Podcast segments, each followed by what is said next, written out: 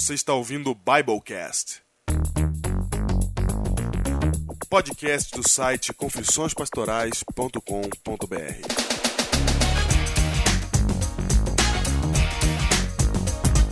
Eu sou o pastor Diego Barreto, associado da Igreja Adventista da Alvorada. Eu sou o pastor Júnior, distrital do Parque Alvorada em Guarulhos. E este é o seu Biblecast. Ok, pastor Diego. Muito bem, estamos aqui no Biblecast número 34. Estamos aí firmemente.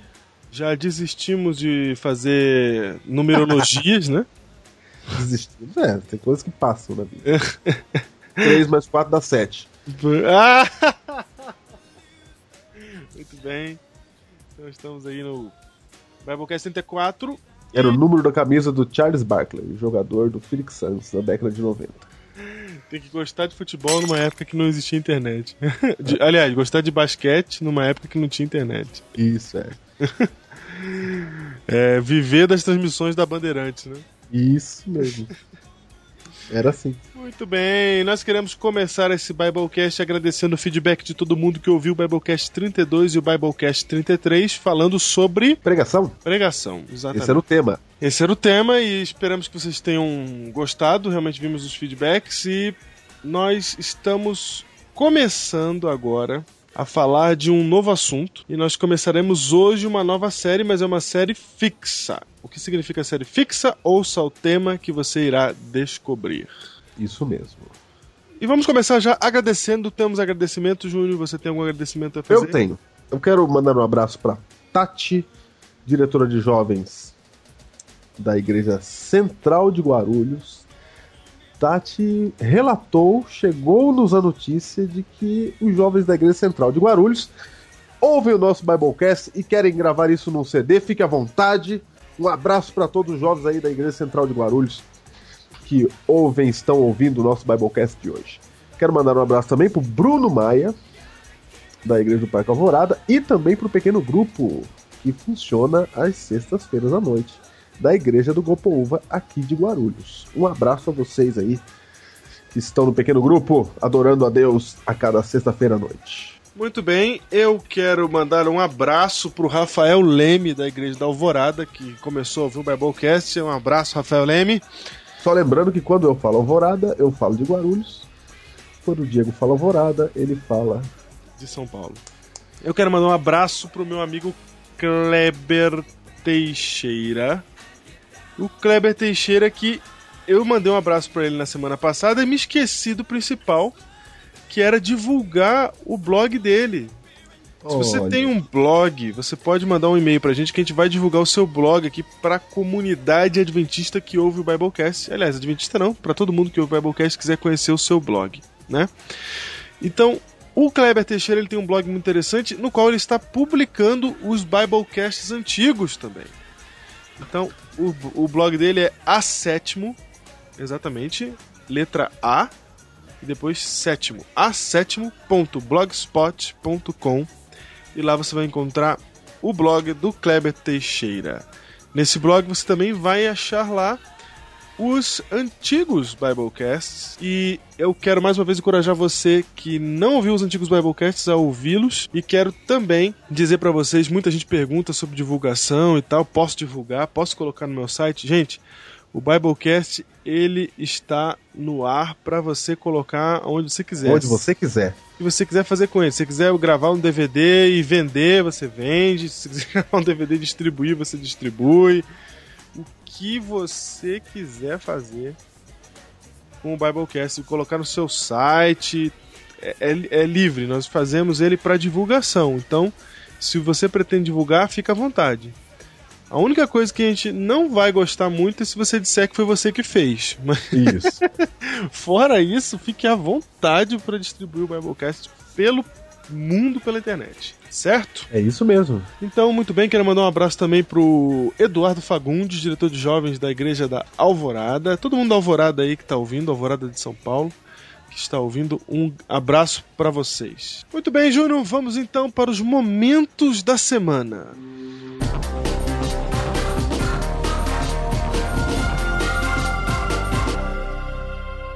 O que aconteceu nessa semana no mundo? Olha aí, Ju. Você que só fica na internet deve estar sabendo já.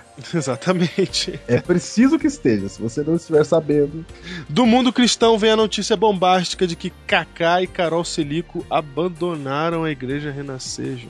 diz o povo que são divergentes com a administração da Igreja Renascer, né? Exatamente. Dizem o povo aí. E a Carol era até pastora, né, na igreja Renascer. E agora eles se consideram cristãos sem igreja. Sem igreja. É, não sei, não sabemos o que aconteceu, também não é da nossa conta, na verdade.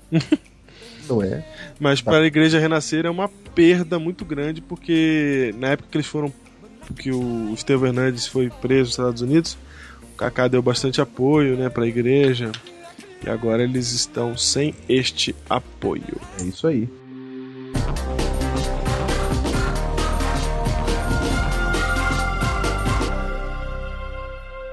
A próxima notícia. Wikileaks! Veja você que o nosso querido. Como é o nome dele, Diego? Assange. Isso.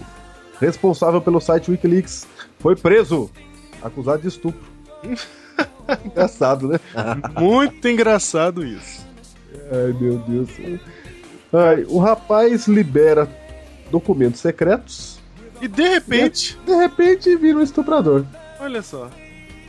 Achei É aqui na minha gaveta, diz o juiz. Achei aqui na minha gaveta um negócio aqui. Eu tenho, eu tenho que prender esse rapaz. Eu tenho que prender esse rapaz. Alguma coisa me diz que eu tenho que prender esse rapaz. Então cuidado com o que você publica na internet, que você pode ser acusado de estupro também. É bom ressaltar que ele é acusado de estupro. Como é que é o estupro que ele é acusado? Não, na Suécia, segundo as leis suecas, se você dormir com alguém sem usar preservativo, a pessoa pode te acusar de estupro, mesmo que seja consensual. Olha só. No caso, e o nosso Wikileaks está preso por este motivo. Exatamente. Então, não, mesmo a acusação ela se baseia numa, numa lei local, certo? Quando a gente fala tentativa de estupro, a gente já imagina um cara na, na pior de suas performances, né? Não. E, e não, é, não é este o caso.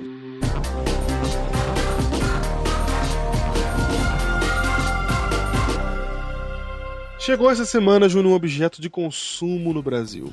Nesta semana chega ao Brasil o iPad. Chegou, né? Chegou. Para você poder ver os Biblecasts onde você estiver. Exatamente.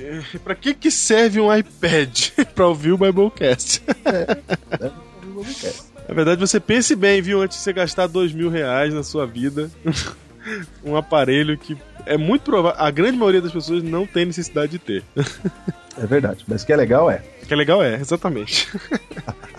Falando em tecnologia, Mark Zuckerberg, o criador de, do Facebook, tem sua história contada no filme A Rede Social. Mark Zuckerberg vai doar metade da sua fortuna para instituições de caridade. Você sabe que, mesmo que você não tenha uma fortuna, era bom que você doasse para instituições de caridade. Exatamente. Você sabe que da onde que vem essa. Sabe de onde vem essa ideia, Júnior? Ah, Essa ideia de doar mais. Aliás, mais da metade, tá? Mais da metade da sua, do seu dinheiro. É, Mark Zuckerberg tem 26 anos, ele é considerado o mais jovem bilionário do mundo, possuindo o patrimônio de 6,9 bilhões de dólares. Ele vai doar mais da metade desse dinheiro. Então vai sobrar para ele aí, vamos supor que seja 3 bilhões. Sobrou bem, né? tá bem, né? Sobrou bem, sobrou bem. Vai continuar bem de vida. Vai continuar bem. E essa ideia, ela vem de um movimento, de um acordo criado por Bill Gates, olha aí, Olha aí. O maior dos milionários. exatamente, é, e Warren Buffett, que é o mega investidor financeiro americano. Então, o Bill Gates e o Warren Buffett criaram o Giving Pledge, mais ou menos alguma coisa que quer dizer se comprometendo a doar. E esse e esse Giving Pledge, ele acaba de receber mais 16 novos bilionários, entre eles Mark Zuckerberg. E são, é muito dinheiro que vai ser doado, né? Se você pegar aí metade, mais da metade do dinheiro do Bill Gates, né, que tem mais de 60 bilhões de dólares, você vai ter aí uma injeção de 30 bilhões de dólares. Mais de 30 bilhões de dólares. Se você parar para pensar que para resolver o problema da crise com 21 bilhões de dólares, você vê que esse dinheiro que está sendo doado é muito dinheiro, né? Precisou 20 nações se juntar para dar esse dinheiro para poder resolver o problema da crise. E só de um homem está saindo mais do que o, o G20 junto. Eu acho que, como você sabe que o dinheiro é o Deus desse século, atitudes assim mostram a atuação do Espírito de Deus na humanidade. Ah, Júlio, você vê isso, é? Você acha que não? Eu acho que não. Eu acho que é uma tentativa de salvar o capitalismo. Ah, é? É, Eu retiro o que eu disse. tá bom. É uma tentativa de salvar o capitalismo. Dá dinheiro, distribuição de renda, é isso? É, porque altruísmo é o, é o, é o calcanhar de Aquiles do capitalismo. Sei.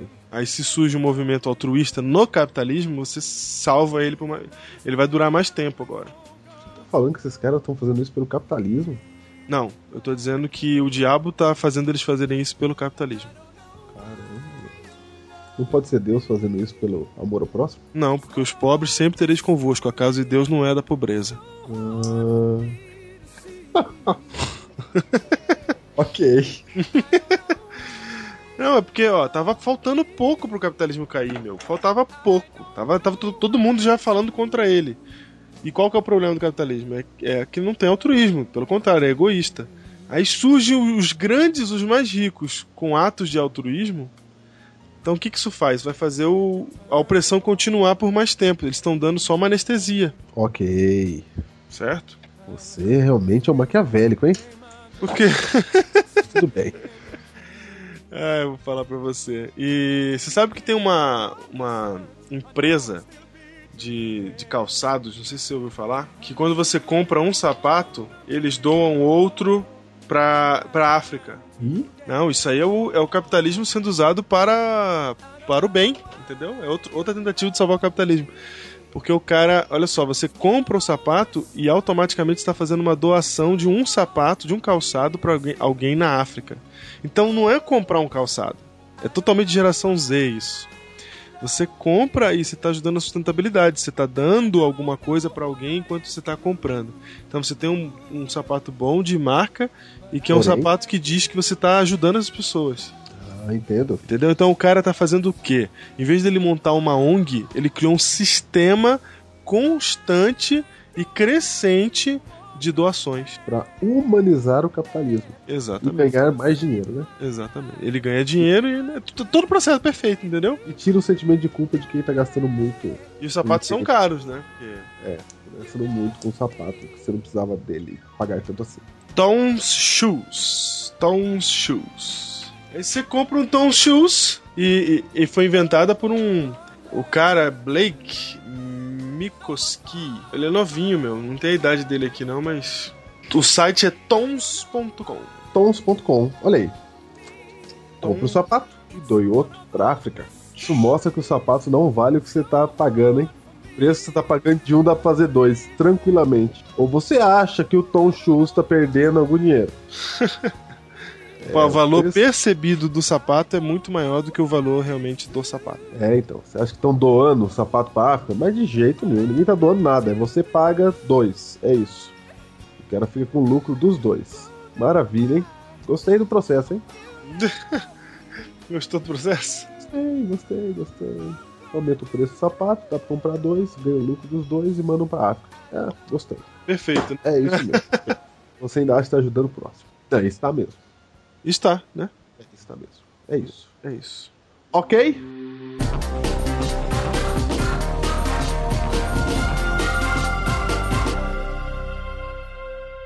O livro de hoje. E o livro de hoje, Júnior, é um livro muito antigo, é um livro anterior a Lutero. Opa! Exatamente, esse livro ele, ele já é de domínio público, portanto, há várias várias é, versões, publicações desse livro. E o nome do livro é O Peregrino, de John Bunyan. É clássico, clássico da literatura mundial. clássico e ele foi escrito por John Bunyan quando ele estava preso e é um livro que fala a respeito de graça num período anterior a Lutero, olha aí. Olha aí, que maravilha. Antes da reforma protestante, antes que ficasse institu- institucionalizada as 95 teses de justificação pela fé, este homem, John Bunyan, de sua cela na prisão, já escrevia sobre justificação pela fé. Você sabe que Ellen White, no livro O Grande Conflito, na página 252, diz assim, ó. Novamente, como nos dias dos apóstolos, a perseguição redundou em favor do evangelho.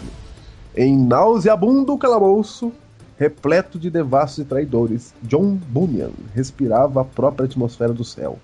E ali escreveu a maravilhosa alegoria da viagem do peregrino, da terra da destruição para a cidade celestial.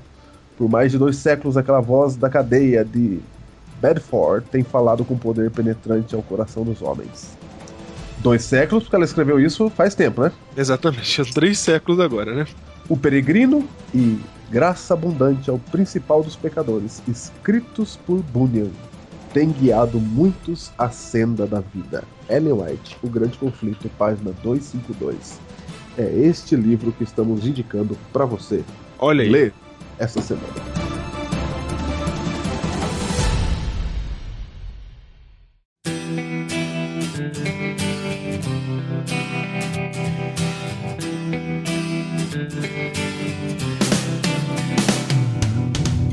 Iniciando mais um tema, número 34. Isso mesmo. Estamos aqui para inaugurar uma série fixa nova no Biblecast. Ok. Lembrando que série fixa, gente, são séries que nós teremos durante, ao longo da existência do Biblecast. Não é uma série é, sequencial, ok? A gente fez a série filmes e, tinha, e o pessoal, algumas pessoas acharam que já no próximo Biblecast seria outro filme. Não, não. É uma série fixa. Então a qualquer momento sai uma série. Sai um outro episódio da série filmes, né?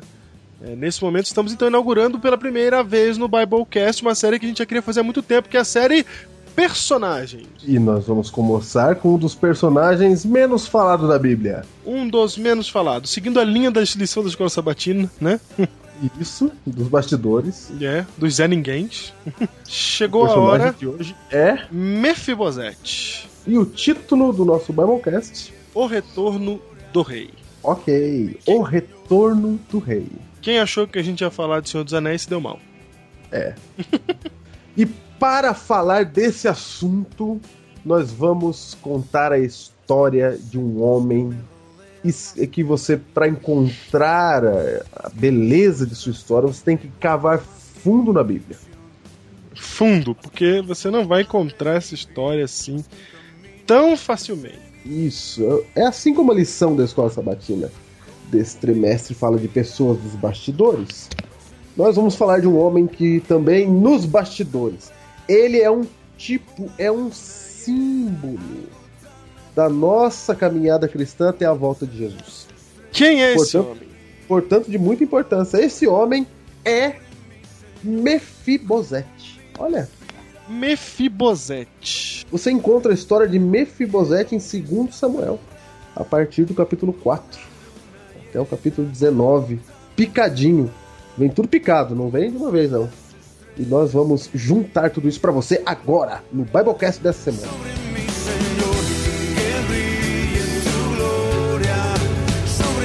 Señor.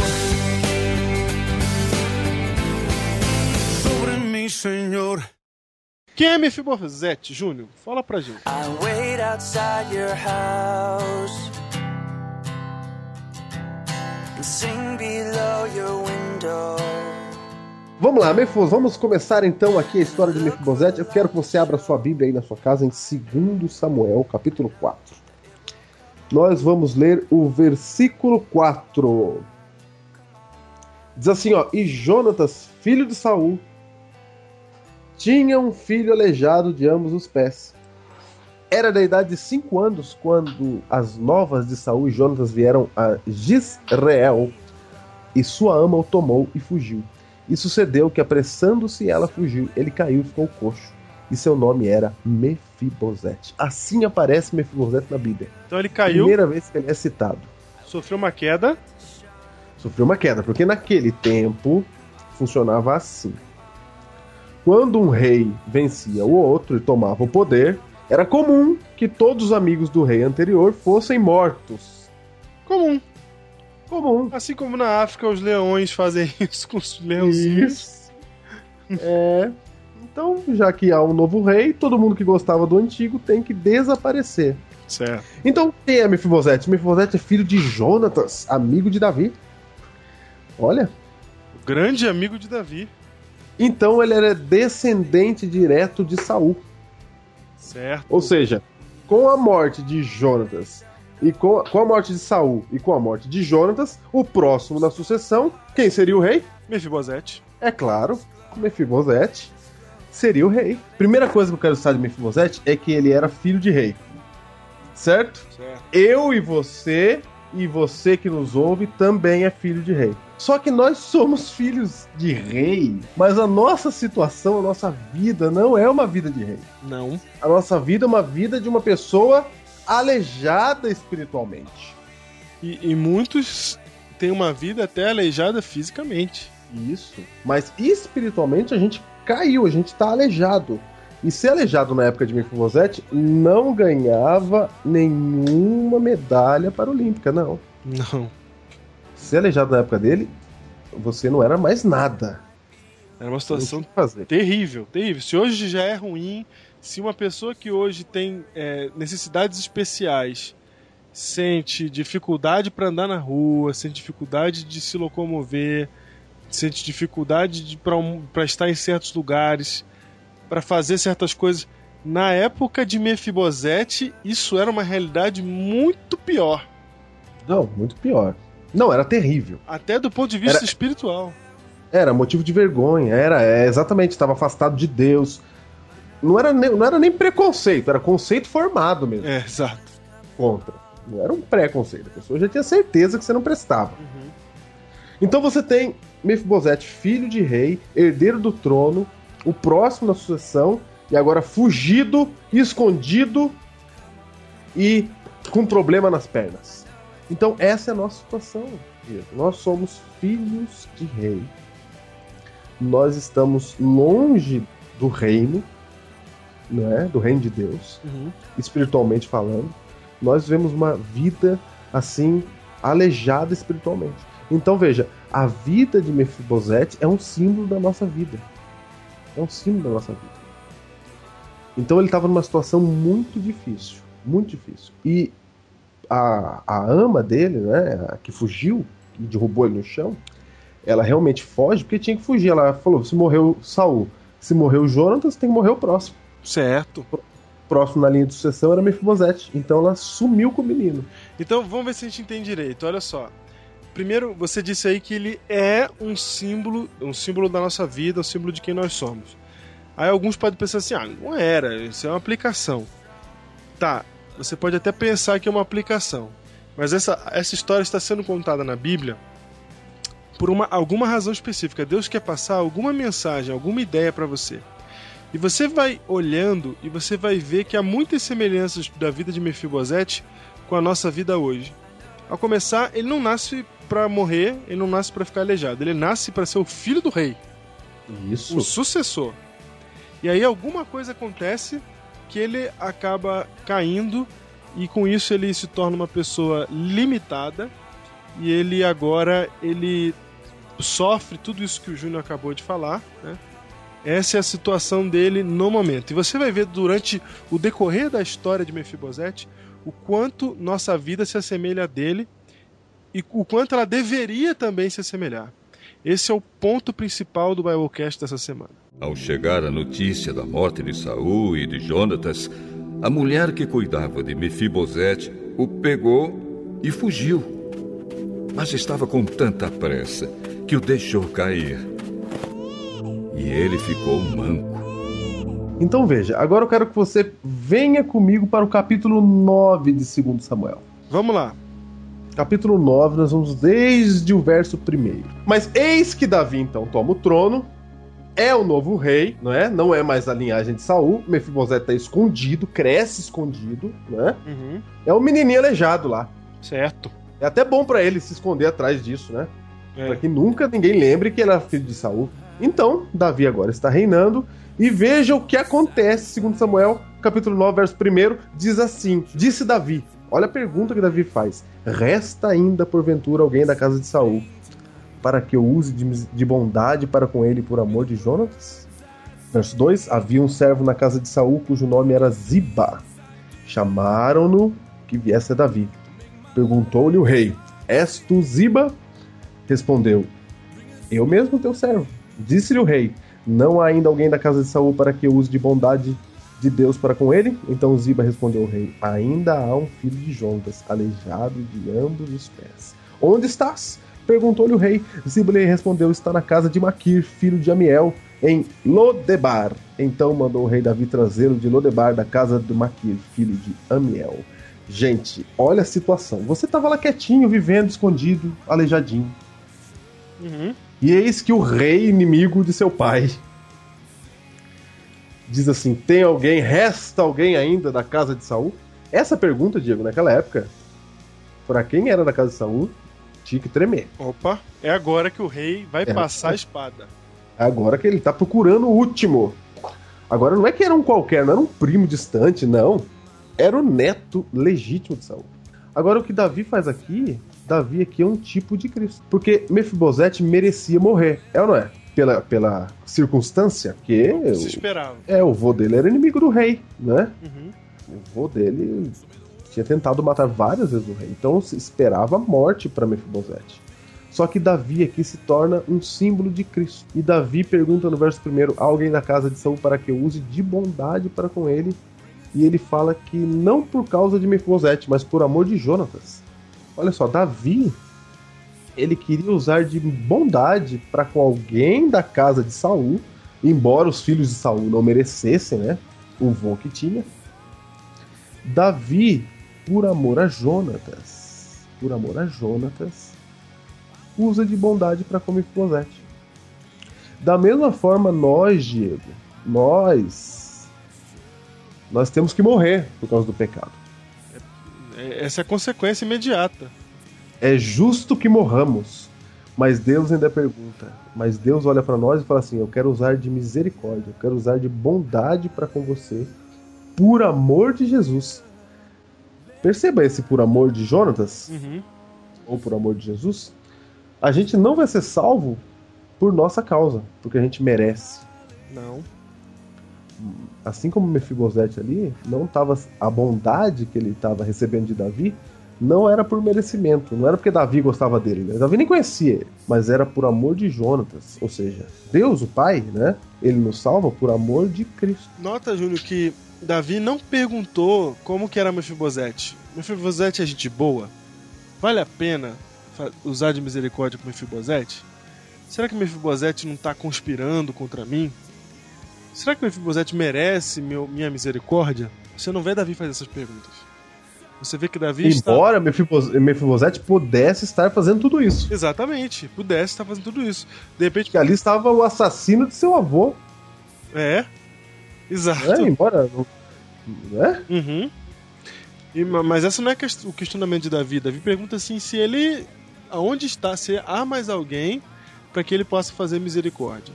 E é qualquer um, né? Ele chama qualquer um. Qualquer um. Ele não, ele não- independe de mérito. Não tem mérito aí em questão. Em questão aí está simplesmente a filiação a Jonatas. É isso mesmo, é por amor de Jonatas. Então, você que está preocupado aí com a sua salvação, você que acha que não merece, você será salvo por amor de Cristo.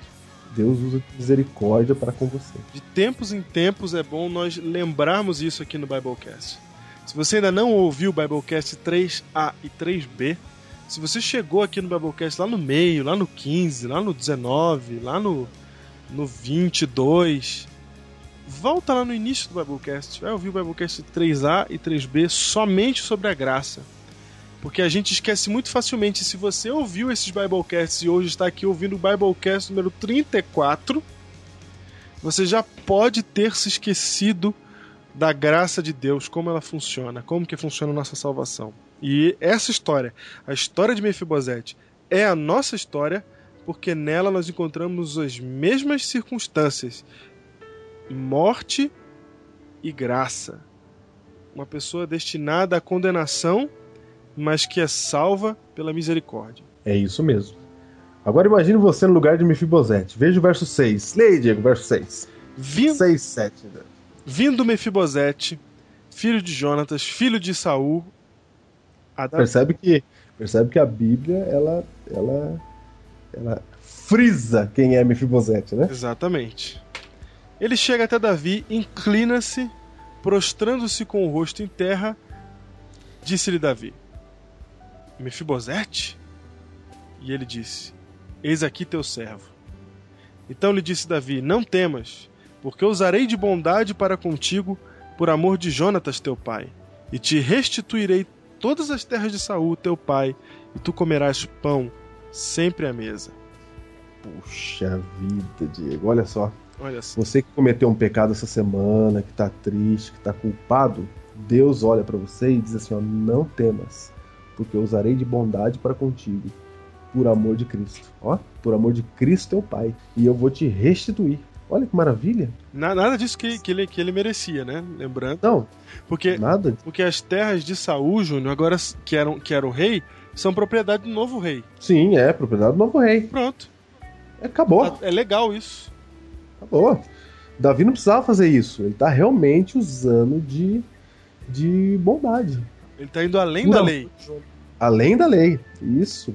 Então, aqui eu posso. Você pode substituir Davi por Deus falando com você, no verso 7. E, Júnior, tem aquela frase que os irmãos adoram dizer, né? É, Deus é amor, mas é justiça. Nós É. temos que lembrar que Deus é amor, mas é justiça. É engraçado, o primeiro ponto que eu acho engraçado é que muitos irmãos falam isso como se eles fossem justos, né? Isso é- E a Bíblia é. fala que não há um justo nenhum sequer. Então, se não há nenhum justo sequer, por que, que existem pessoas que estão tão preocupadas com a justiça? Elas estão preocupadas em se condenar? Por acaso elas são sadomasoquistas? Por acaso elas gostam de. Elas querem morrer? É isso? Elas estão procurando a morte? Que nem um bandido procurar a polícia para resolver o seu problema. Não por altruísmo, para resol... resolver o seu próprio problema. Eu sou bandido, tenho que resolver, vou, na- vou até a polícia, vou falar o que que. que... Olha, tô aqui me entregando. Né? É a mesma situação, é nós pecadores ficamos falando de justiça. E não é que não, nós não queremos justiça, nós queremos justiça e amamos a justiça por amor a Deus. Deus é amor e Deus é justiça, sim. Mas o que você vê é que o amor de Deus excede sua justiça. É isso mesmo, o amor de Deus. É que, é que a gente não consegue entender isso, gente. Não O consegue. amor de Deus, ele é justo. A justiça de Deus é o seu amor. Exatamente. Exatamente. Por exemplo, quando. Ô, Júnior, olha só a questão. Olha, é muito claro, ó. Deus é amor e justiça. As duas coisas estão juntas ali. Aí o homem peca. Qual que é a justiça? É morte. É que ele morra. Essa é a justiça.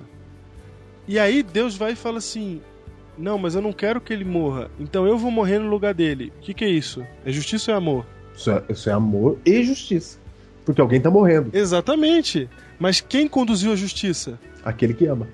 Exatamente. É o amor que conduz a justiça. Não é a justiça que conduz o amor. Aí que tá o detalhe. Sim, Deus é amor e Deus é justiça. Exatamente.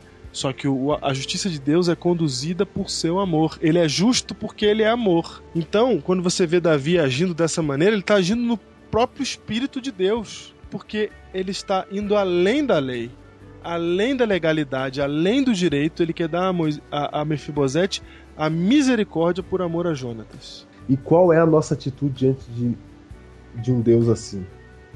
Tá no verso 8. Veja que responde Mefibosete. Ah, antes de você ler o verso 8, Hum.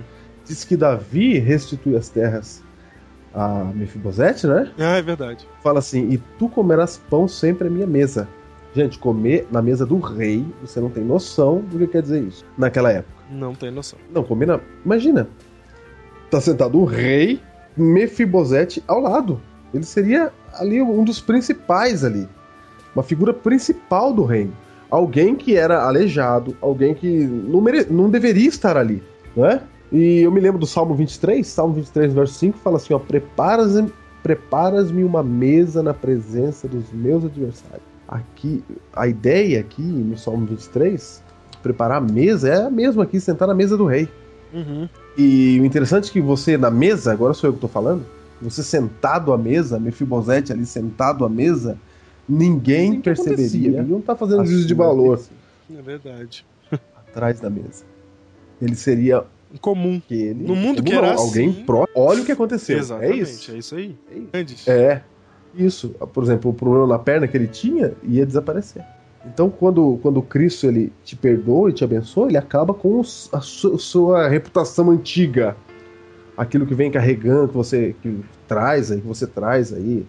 Talvez alguma coisa que você gostaria de apagar, Cristo apaga isso. Tem mais uma coisa, Júnior. Às vezes as pessoas estão ouvindo e pensando assim: ah, mas é, era de, é, ele iria morrer porque ele era filho do rei, ou ele tinha que ter. Ele ia perder seus bens porque o, o novo rei pegou bem. Isso aí não parece justo.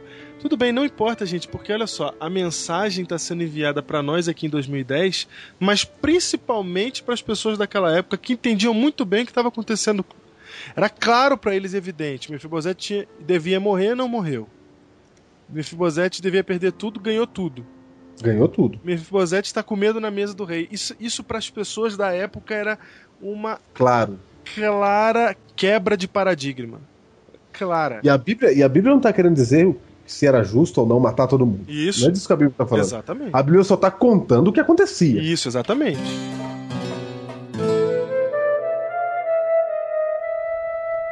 Então o rei Davi mandou buscá-lo. Quando Mefibosete, filho de Jonatas e neto de Saul, chegou, ele ajoelhou-se e encostou o rosto no chão diante de Davi em sinal de respeito. Davi disse: Mefibosete, não, não fique com medo. Eu serei bondoso com você por causa de Jonatas, o seu pai. Eu lhe darei de volta todas as terras que pertenciam ao seu avô Saul. E olha qual, qual deve ser a nossa atitude diante de um Deus assim. Leia o verso 8 aí, Diego. Então se inclinou e disse: Efibosete disse, ó, o que ele disse. Quem é teu servo para teres olhado para um cão morto tal como eu? Olha como ele se via. Olha como ele se via. E Diego, eu vou dizer uma coisa, para a gente diante de Deus, nós aqui, nós somos realmente um cão morto, Ah, somos mesmo. não é? É. A gente não tem direito a nada, não. Não. Não. Nós não temos direito a nada de exigir, pedir alguma coisa pra Deus. Ah, eu queria que curasse, eu queria que fosse assim. Somos pó. Não, é então. A atitude aqui, o que meu Mefibosete está falando dele próprio, é o que nós devemos falar de nós próprios diante de um Deus santo e todo-poderoso. Uhum. A gente não tem direito a nada. Não podemos ficar fazendo exigência. Às vezes acontece um problema na sua vida, você fala assim, onde é que tá Deus? Por que, que Deus não resolve? Como- exigindo, né? É. Puxa, eu tô na igreja, olha o que aconteceu. É, exatamente. Gente, era pra ser muito pior. Tipo assim, vida e salvação não é suficiente. Não, Ah. não. Deus me deu. Que isso? Deus me deu vida. Não, isso aí não é suficiente, não. Me, me salvou, morreu por mim, me, me, me destinou à salvação. Isso daí não é suficiente, não. O que eu quero é que a minha perna sare. Isso, é. Eu quero é que tenha dinheiro na minha conta. Eu não quero cobrança na minha casa. Eu quero é que meus filhos façam faculdade. É isso que mostra que quem é Deus pra mim. Perdi o emprego, onde já se viu, perdi o emprego? Perdi o emprego, né? Exatamente. Tô devolvendo o dízimo aí, perdi o emprego. Ah, eu não aceito isso não. Gente, a gente devia olhar pra Deus e dizer assim, quem é teu servo? Para teres olhado para um cão morto, tal como eu. Gente, isso aqui é pra nós. Não é? Uhum. Isso aqui que tá escrito é pra nós. Olha a atitude de Mefibosete. Verso 9. Aí chamou Davi a Ziba, servo de Saul, e disse: Tudo que pertencia a Saul e toda a tua casa dê ao filho do teu senhor. Traba Trabalhar-lhe-ás, pois, a terra tu e teus filhos, teus servos, e recolherás os frutos, para que a casa do teu senhor tenha pão que coma. Porém, Mefibosete, filho do teu senhor, comerá pão sempre à minha mesa. Olha aí. Olha só. Ele falou: você vai trabalhar lá para ele ter comida, mas ele não vai comer de lá, não. Ele vai comer da minha mesa. Tinha Ziba 15 filhos e 20 servos. Disse Ziba ao rei: segundo tudo quanto o meu senhor, o rei, manda seu servo, assim o fará. Comeu, pois, Mefibosete à mesa de Davi, como um dos filhos do rei. Tinha Mefibosete um, um filho pequeno, cujo nome era Mica. Todos quantos moravam em casa de Ziba eram servos de Mefibosete. Morava Mefibosete em Jerusalém, porquanto comia sempre à mesa do rei. Ele era coxo, ó, a Bíblia frisando aqui, ó, pra você não esquecer. Ele era coxo de ambos os Só pra, Olha só pra você não esquecer, quem tá à mesa aqui é o aleijado. Isso, só para você não esquecer que quando Cristo vem na sua vida, não importa o seu passado, você vai sentar na mesa do rei. E em Jerusalém. Agora, Diego, Cristo chama a gente para isso, sabia? É isso que Cristo quer fazer com a gente. Eu tava pensando outro dia aí, falei, gente, se todo mundo entendesse o cristianismo, todo mundo era cristão. Porque cristianismo é isso aqui. É, quem, A gente, quem tem algo. gente- Alguém, alguém no universo tem algo contra isso aqui? É, a gente não merece, aí o Deus do cristianismo pe- me pega, eu que não, que não mereço, e me coloca sentado ao lado dele. E não liga. E não liga de eu ser aleijado. Alguém nesse planeta é contra isso? Alguém? Só o diabo. Não, mas é claro que é só ele mesmo. Só o diabo é contra isso. Só ele mesmo. Porque se Agora, Deus Diego- não é contra, eu também não vou ser não, porque De jeito Ele nenhum. É. me tirar de cão morto pra me colocar na sua mesa, opa, Olha aí, não é? Hum. Agora veja o que acontece também na vida daquele que aceita se- assentar-se na mesa do rei. ah, Júnior. Porque há um convite pra você se assentar à mesa do rei para receber todo esse tipo de bênção. Você aceita se você quiser. Sim. Porque se você falar eu não quero me assentar à mesa do rei, não tem problema. Não, não tem problema. O rei não vai fazer nada com você. Não vai. Olha aí, ainda tem essa, hein? Agora, Diego, na hora que você aceita, não pensa que a vida é fácil, porque a vida de Mefibosete não foi fácil. Uhum, não foi. Olha o que acontece no capítulo 16 de 2 Samuel. Vamos continuar a história do capítulo 16, verso 1 em diante, é isso? Vai, é isso mesmo. Tendo Davi passado um pouco além, dobrando o cimo, eis que lhe saiu ao encontro Ziba, servo de Mefibosete. Vocês conhecem Ziba, né? Aquela que Davi acabou de falar lá que vai trabalhar, etc e tal. Aquele, né? Aquele é isso. Com dois jumentos albardados. Ai. Dois jumentos selados, e sobre eles duzentos pães, cem cachos de passas, cem frutas de verão e um odre de vinho. Perguntou o rei a Ziba: Que pretendes com isto? Respondeu Ziba: Os jumentos são para a casa do rei, para serem montados. O pão e as frutas de verão para os moços comerem, o vinho para beberem os cansados no deserto. Então disse o rei: Onde está, pois, o filho do teu senhor? Respondeu Ziba ao rei: Eis que ficou em Jerusalém, pois disse: Hoje a casa de Israel me restituirá o reino de meu pai. Olha só. Olha que cretino.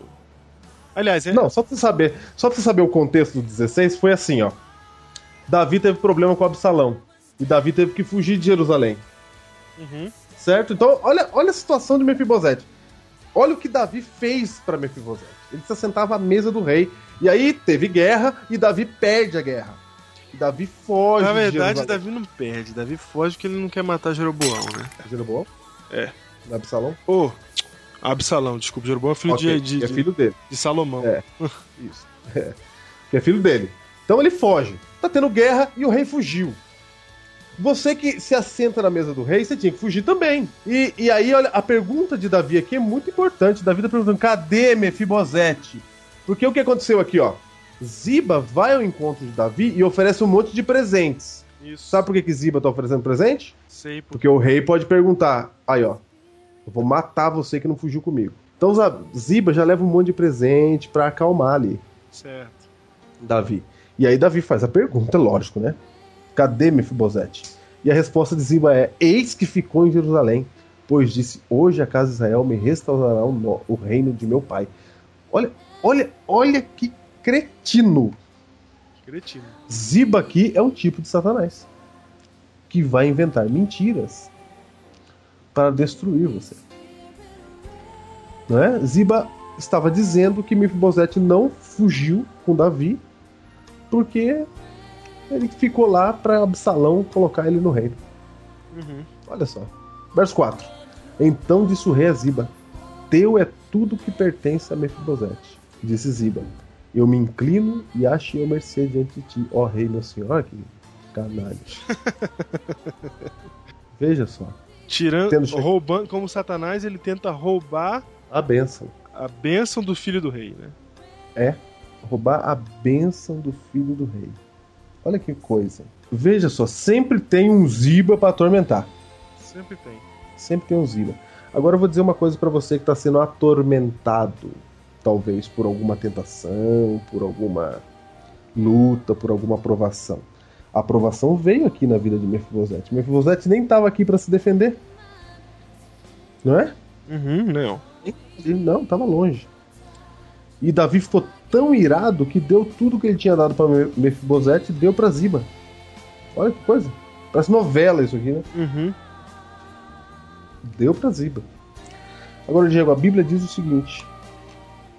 A Bíblia diz em 1 João. Ziba é aquele mordomo traiçoeiro que quer os bens dos seus, cinco- do Isso, seu é. senhor, né?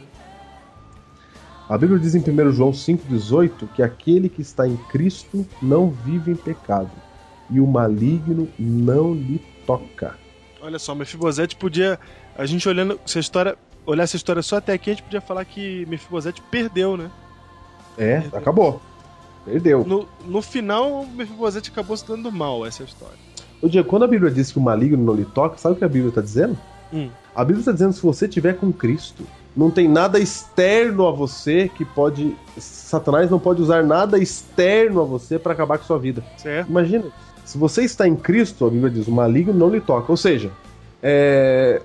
vou dar um exemplo aqui, tá? Uhum.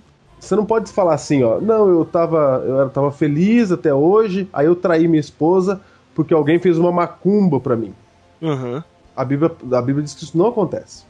Você não pode estar em Cristo e uma coisa externa a você derruba você. Certo. O maligno não lhe toca. Então, por exemplo, você tá firme, feliz, vivendo aí a sua vida, bem, aí alguém, sei lá, faz uma macumba, joga uma praga, ou como o Ziba fala mal de você, não é? A Bíblia diz que isso não pode tocar você, se você está em Cristo. Olha que maravilha. Olha só.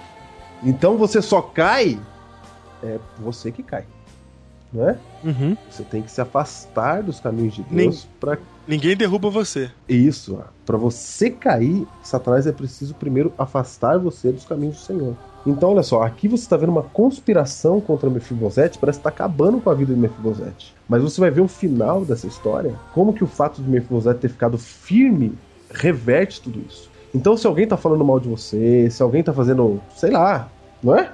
Pode estar acontecendo muita coisa. Se você está em Cristo, o maligno não lhe toca, diz a Bíblia. É uma promessa. E Diego, aí você que tá ouvindo, alguém que tá ouvindo pode perguntar assim: "Ah, mas pastor, eu não tô tão firme assim". Eu, né? Uhum. Tenho caído, tenho dado brecha. Então acabou minha vida? Saiba você que quando você cai, quando você dá brecha, isso não interrompe automaticamente a graça de Deus sobre você. Não é automático. Você precisa continuamente se afastar para que a graça de Deus não faça efeito mais na sua vida. Então olha que maravilha. Se você está em Cristo, e mesmo que você tenha caído, levanta a sua cabeça. Vá em frente. Porque Deus é por você. E se Deus é por nós, diz a Bíblia, quem será contra nós? Ziba aqui parecia que estava acabando com a vida de Mefibosete. Mas Mefibosete, ele era fiel ao rei. E olha o que aconteceu no final dessa história. Olha como é que vale a pena ser fiel, apesar de todas as circunstâncias. Olha o final dessa história. Veja aí no capítulo 19 de 2 Samuel, verso 24 em diante. Mefibosete, o neto de Saul, também desceu para ir ao encontro do rei. Diego, e o fim dessa história? O que que acontece? No verso 24 do capítulo 19 de 2 Samuel, você encontra o seguinte relato. Também Mefibosete, filho de Saul, desceu a encontrar-se com o rei. Não tinha tratado dos pés, nem espontado a barba, nem lavado as vestes, desde o dia em que o rei saíra até o dia em que voltou em paz. Porque Davi voltou para Jerusalém depois, não é? Isso.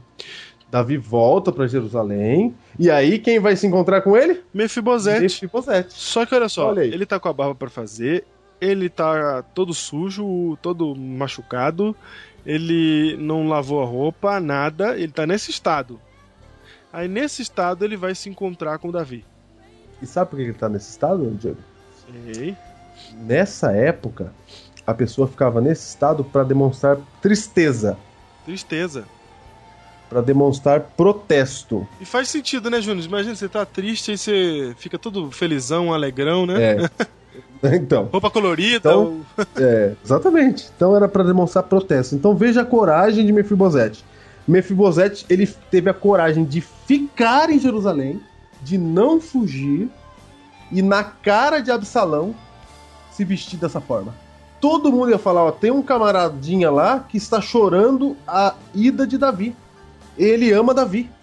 Então, Mefibosete, ele não teve medo de declarar publicamente o seu amor a Davi, mesmo diante Do de inimigo. Absalão. Do inimigo. Do inimigo. Ele, ele correu o risco de vida de novo. Foi, dessa vez ele. Pra você ver que ele não chegou na frente de Davi e falou assim: Aqui está o teu servo. Porque. É, e falou até de si mesmo como um cão morto, porque ele estava sendo falso. Ah, me aproveitar de Davi, me aproveitar das bênçãos de Davi, me aproveitar do- da misericórdia que Isso Davi é, quer fazer mim. Ele, Quando Davi foi embora, na cara de Absalão, ele falou: Eu vou, eu vou vestir de pano de saco. é, ele fica fazendo protesto na frente do inimigo dele, correndo risco de vida, em nome do amor dele por Davi, aquele que lhe fez misericórdia. Olha só, verso 25. Tendo ele chegado a Jerusalém a encontrar-se com o rei, esse encontro foi difícil, hein? Esse lhe disse, ah, lógico que Davi ia perguntar, né? Por que não foste comigo, Mefibosete? Essa é a pergunta clara, né? Clara. Por que não foste comigo, Mefibosete? 26. Ele respondeu: Ó rei, meu senhor, o meu servo me enganou, Ziba, Uhum. porque eu, teu servo, dizia: Selarei. Albardarei, selarei o jumento e montarei para ir com o rei, pois o teu servo é coxo. Não é? Você viu o que que Ziba fez? Sim. Ele falou: Eu vou lá colocar lá, pegar o jumento e pra gente ir com ele. Só que o Ziba pegou o jumento e foi embora, Isso. sozinho. E como o meu Mefibosete é coxo, ele não tem como ir Ficou atrás. pra trás. Ficou pra trás. Demais disso, ele falsamente, verso 27, me acusou a mim, teu servo, diante do rei, meu senhor. Porém, o rei, meu senhor, é como um anjo de Deus. Faze, pois, o que melhor te parecer. Agora, Diego, olha o que, que Mefibosete pede pra Davi fazer. Ele conta a história, ele pede desculpa, mas diz assim, ó, tô nas tuas mãos. Se quiser matar, mata. Meu, ele passa esse Ah, tempo todo vestido de pano de saco diante do inimigo, reclamando contra essa guerra injusta, reclamando contra o Absalão, esperando o retorno de Davi. Quando Davi chega e pergunta por que que você não foi comigo, ele fala porque me enganaram, porque não tinha como eu ir, porque eu sou coxo, mas faz o que te achar melhor. Não, ele não podia falar assim, ó, pega Ziba e mata. Podia? Ziba enganou. A culpa é de Ziba. Devolve minhas Ele não podia falar, devolve minhas terras. Este Ziba que tu me deste. Não, ele não podia falar isso. Como é que pôs esse camarada no meu cargo? Esta mulher Como é que pôs esse camarada no meu cargo? Não é? É. Como é que esse camarada, esse camarada tem que sair? Ah, Diego, Mefibosete é símbolo do cristão verdadeiro. Diego, só um cristão verdadeiro não pede vingança aqui. É verdade. Ele não pediu vingança, ele fala assim, ó, mas faze, pois, o que melhor te parecer. Diego, é assim, ó. Imagina que você errou. Faz de conta que você errou, né, Diego? Uhum. sei lá, você tá trabalhando aí e você errou, você inventou uma mentira, né? Certo.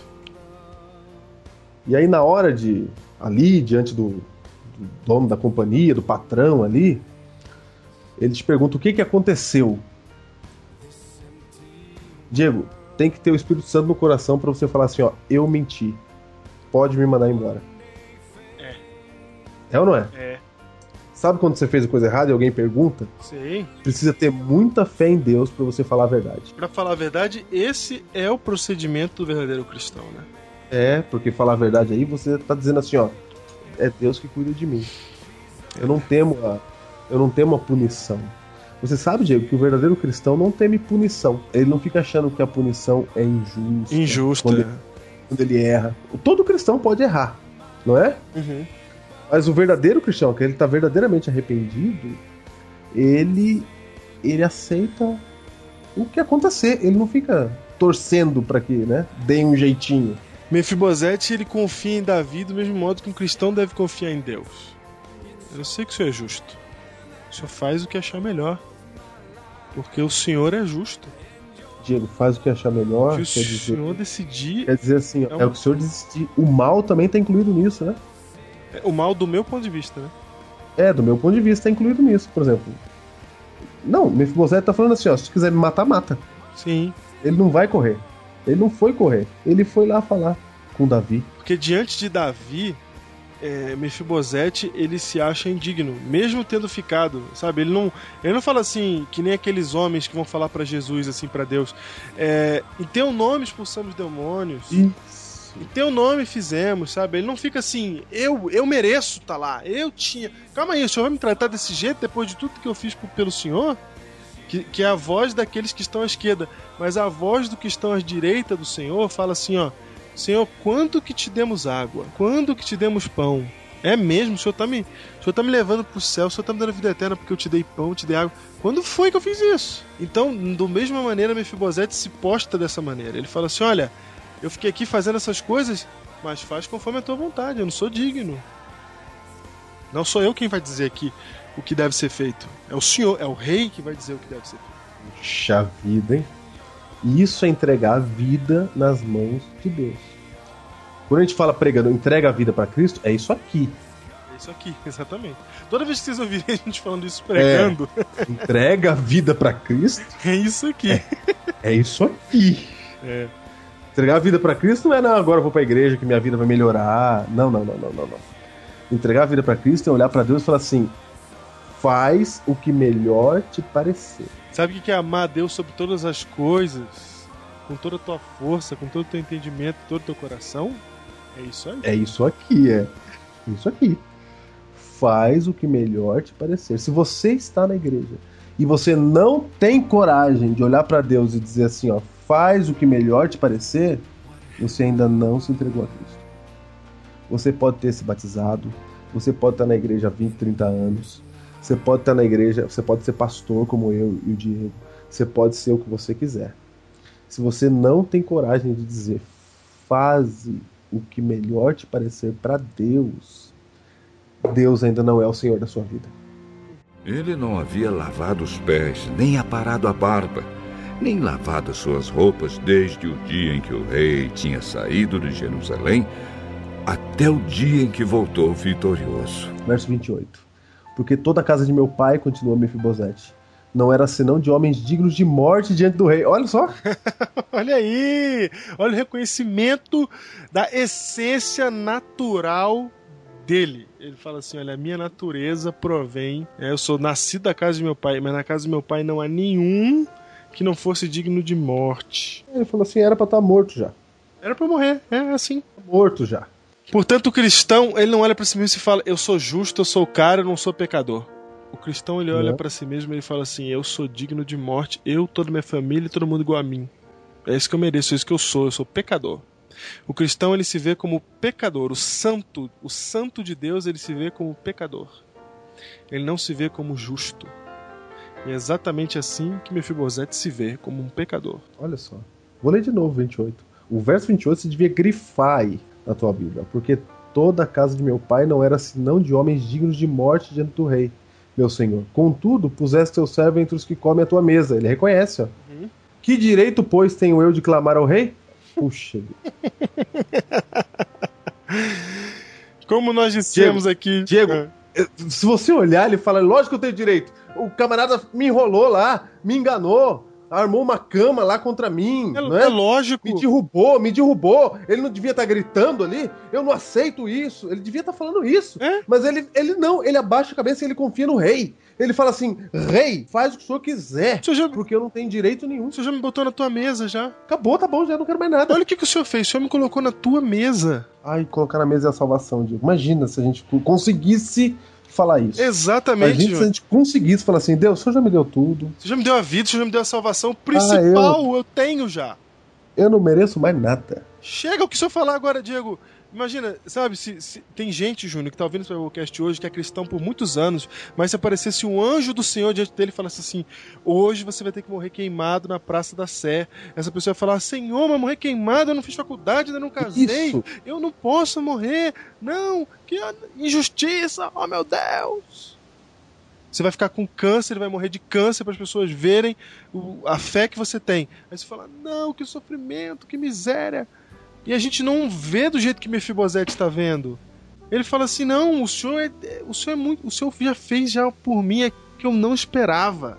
Eu já tenho." Ô Diego, Mefibosete está sendo injustiçado, não tá? Está. E olha a reação dele. Diego, a injustiça é uma das piores coisas que pode acontecer na vida de uma pessoa. Exato. Ninguém. Sabe, alguém, fa- alguém falar por trás, alguém tramar e tentar derrubar você, não é? Derrubar o tapete, não é? Isso é, é terrível. Então o que, que a gente faz diante da injustiça? A gente grita, não grita? Grita. Ô Diego, porque diante da injustiça a gente grita. Quantas pessoas nas igrejas estão brigando, gritando porque tiraram do cargo, não, não é? Uhum. E tem um negócio, Diego. A Bíblia toda ensina. A Bíblia ensina uma coisa muito importante. A Bíblia ensina que o cristão ele não faz revolução. Certo. A Bíblia ensina isso. O cristão não faz revolução, não é? Ou seja, diante de uma autoridade, aqui da, Davi é um tipo de Cristo aqui, né? Mas era um rei. A revolução Diante- social que você fala. Isso é. Ah, tá. Diante de uma autoridade, o cristão ele confia que Deus é o Senhor de todas as coisas. Uhum. É. Por exemplo, na sua igreja, Deus está no controle da sua igreja. Se você acha assim, ah, onde já se viu esse pastor que está na minha igreja, ou esse ancião que está na minha igreja, você está dizendo assim, ó, Deus não está conseguindo comandar. Se você faz abaixo assinado pra tirar o seu pastor, como eu já fiz, você, você tá. Pera aí, Diego, como é que é isso aí? não, não é assim não. O quê? Você não pode falar isso assim. Ah. Você quer fazer um abaixo assinado pra tirar o seu pastor, como eu já tentei fazer de maneira Você fez, você errada. fez quando isso aí? Ah, eu Você fiz isso lá em Pouso Alegre. Você, quantos anos você tinha? É, Eu tinha 16, 17, 17, 18 anos, 18 anos. É, é bem comum. 18 anos. Não, e eu fiz, eu fiz com legitimidade, eu tinha razões pra isso, sabe? Assim, Claro, assim todo mundo que faz tem, né? É, não, exatamente, é, mas aí que tá, é isso que eu quero apresentar. Eu tinha razões pra isso, e das minhas razões eu não me arrependo, mas me arrependo dos meus atos. Pelo seguinte, Davi tinha razão pra matar Saul, tinha ou não tinha? Tinha. Mas ele não matou Saul, porque matar Saul seria destituir do reinado um homem que Deus colocou. Então fazer um abaixo assinado era destituir da igreja um pastor que Deus colocou. Embora eu tivesse razões. Então a questão aqui é a seguinte: é, por, por isso que eu reconheço hoje que eu agi de maneira errada. Não porque hoje eu sou pastor, né? Mudou o discurso porque eu mudei de lado É, da mesa. Não, lógico. não, não. Eu reconheci isso antes de me tornar pastor, porque eu entendi que foi Deus que colocou, sabe? Às vezes a pessoa ela tem realmente uma deficiência num aspecto, mas Deus colocou ela para resolver outra coisa que tinha que ser resolvida na igreja. Vou dar um exemplo. Né? Por exemplo, esse pastor é, que eu tentei fazer apaixonado é porque ele não dava valor para os jovens, certo? Mas era o pastor que mais falava de Espírito Santo que eu vi na minha vida até hoje. Uhum. Entendeu? Então, é, quem colocou ele lá? Foi o Senhor que colocou ele lá. Não adianta agora eu pegar e espadas em punho, como você disse aí de revolução, e ir contra a autoridade e falar: não, eu acho que tá errado e tem que mudar. É Você tá fazendo isso, está falando isso contra Deus. Por isso que Davi, tendo a oportunidade de matar Saul por mais de uma vez, por duas vezes, ele não o faz. Ele não faz. Então eu aprendi que eu estava errado quando eu vi a história de Davi. E a história de Mefibosete é muito semelhante à de Davi, porque ele entende a autoridade dessa maneira. Ele fala assim: ó, eu não. Ô Diego, isso que você tá falando não é só pra pastor, é pro prefeito da cidade, é pro presidente da república. Exatamente, é. Então, A gente não pode ficar, por exemplo, se você discorda do pastor, discorda do prefeito, do síndico do seu prédio, sei lá, da diretora da sua escola, a Bíblia diz assim, ó, vai ter com ele só, é pra você falar sozinho com ele. Não é pra você falar com outras pessoas e criar uma situação. A Bíblia não faz isso. Mefibosete tinha tudo pra fazer isso contra Ziba. E Mefibosete não faz. Se você ler o texto de Amós, capítulo 5, verso 12, diz assim, ó: porque sei que muitas, porque sei que são muitas as vossas transgressões e graves os vossos pecados. Afligis o justo, tomais resgate, rejeitais os necessitados à porta. Então essa aqui é uma situação de corrupção que, que estava acontecendo. E o verso 13 diz assim, ó: "Portanto, o que for prudente guardará silêncio naquele tempo, porque o tempo será mau." Olha, Fica quieto, porque o negócio vai ficar feio e não faz nada. Não, a Bíblia manda guardar silêncio. Você, você pode discordar de alguma coisa, de uma liderança, e você, a Bíblia diz para você falar com ele. Assim é o cristão. Quem não é cristão não faz isso. Quem não é cristão arregimenta um grupo. Ô Júnior, você sabe que é, algumas pessoas podem estar nos ouvindo falando isso e falar assim: ai, os caras estão falando que ser cristão é ser um mané, é ser um molenga, né? Não, é, eu, eu tenho que ser enganado, então eu tenho que ser besta. Não, Uhum. não, não. Não é isso, não. Olha o que, que- o que, que, o que, que tá por trás dessa ação divina, desse, desse, dessa verdade que Jesus fala, de, que, que a Bíblia nos fala de não, não agir contra a autoridade. Verso 5 de Jeremias 17 tem um texto muito utilizado que a gente já citou aqui em outros Biblecasts que fala assim: ó, Assim diz o Senhor: Maldito o homem que confia no homem e faz da carne mortal o seu braço e aparta o seu coração do Senhor. E no verso 7, bendito o homem que confia no Senhor e cuja esperança é o Senhor.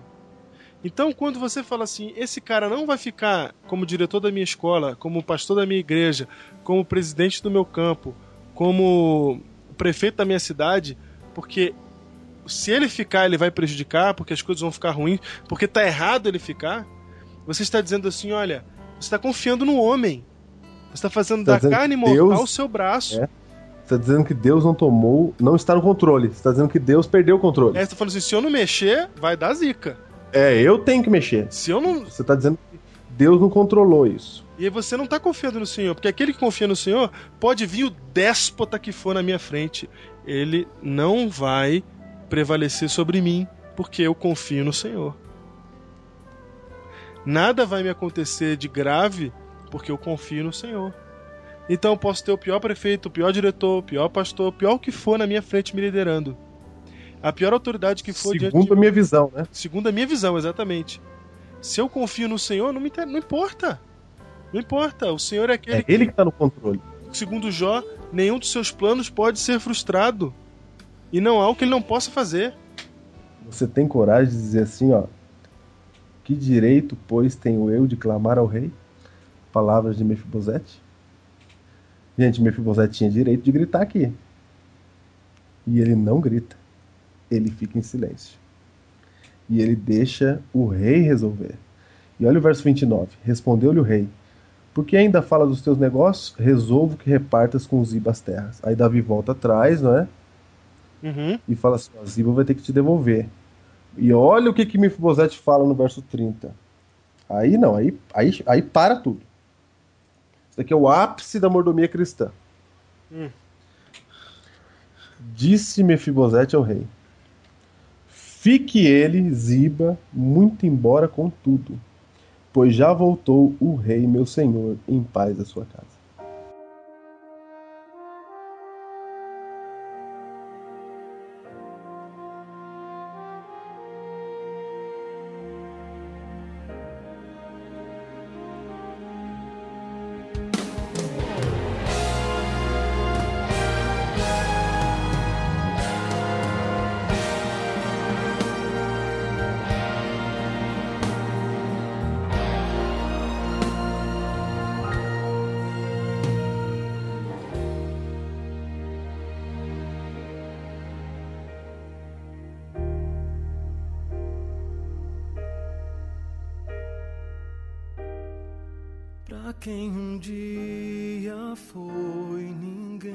Júnior, Pra quem Diego, cansou o que que aconteceu?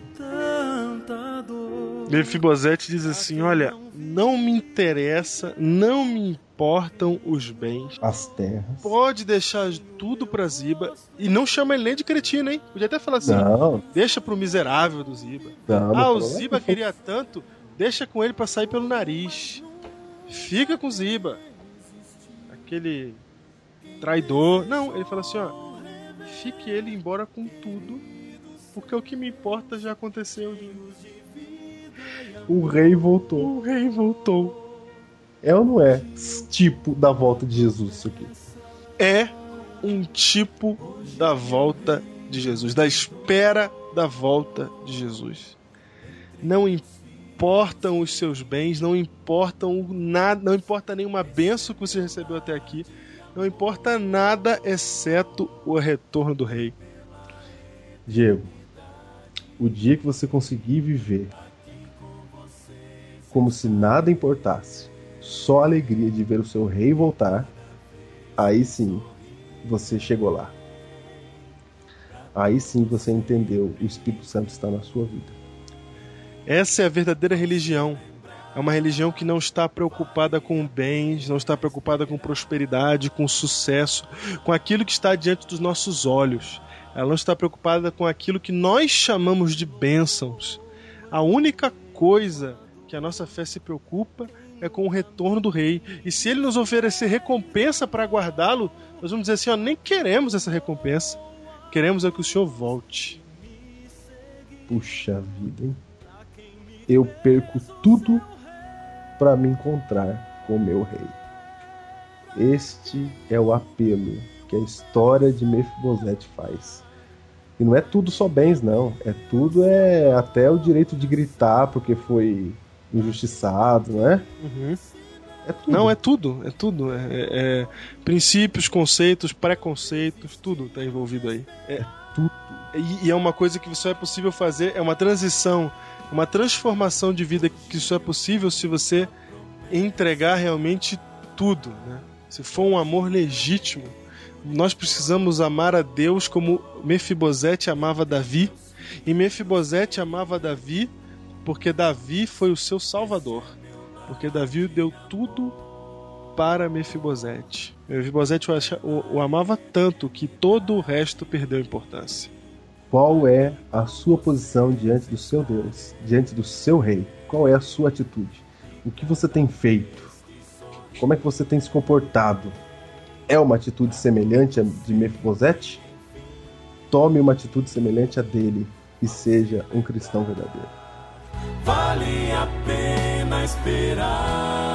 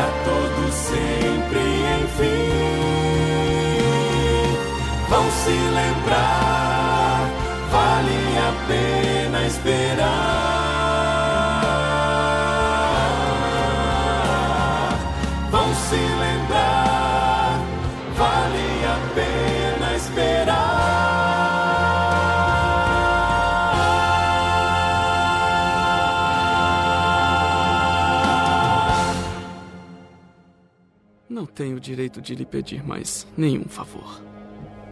Não diga mais nada. Eu resolvi que a propriedade de Saul será dividida entre você e Ziba. Que. Ziba, fique com tudo.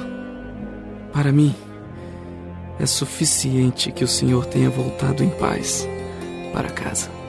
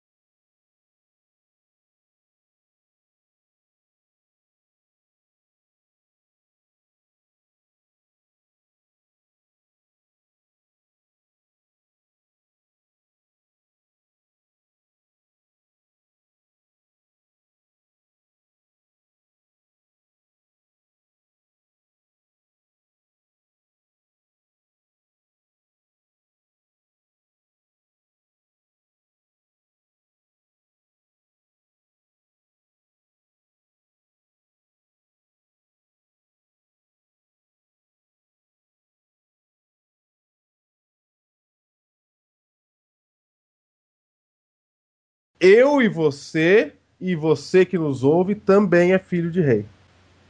Também somos filhos de rei. Sim, também somos filhos de rei. Aê! Corrigiu o Júnior no português! fogos, fogos! É.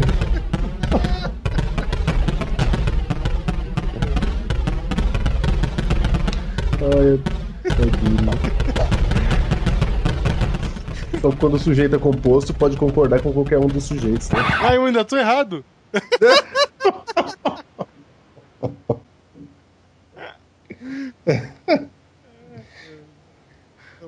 Pode ser Adão e Eva foram ou Adão e Eva foi. Mas no, no caso que você botou aí disso aqui, a gente. Eu, você, eu, você e você que nos ouve. Aí você, eu concordei com o último, com você que nos ouve. Quer dizer, corta os focos e põe vidro quebrando pra mim. eu desisto.